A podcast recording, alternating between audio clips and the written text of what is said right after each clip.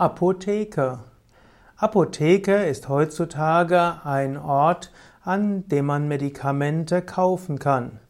Apotheken sind also Läden, in denen Medikamente geprüft werden, verkauft werden, zum Teil heute auch noch hergestellt werden.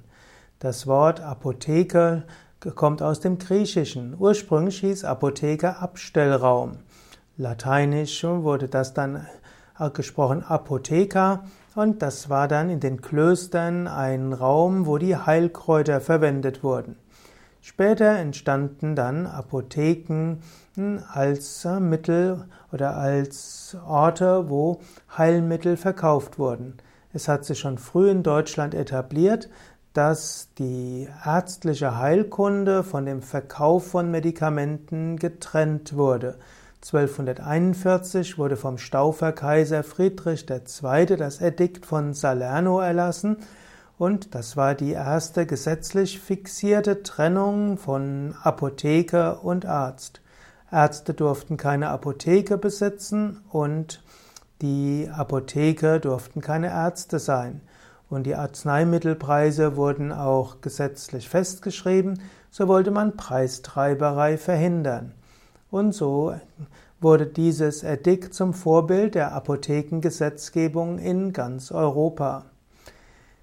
Es entstanden so auch seit 1241 städtische Apothekenordnungen und dort wurde schließlich auch festgelegt, dass nur Apotheken Arzneien verkaufen dürfen. Vorher war die, der Verkauf von Medikamenten zum Teil entstand durch fliegende Händler oder auch in Kolonialwarenläden oder eigentlich Kolonialwarenläden ist falsch, es gab ja noch keine Kolonien, aber es gab eben Kaufleute, die eine Art Apotheke hatten.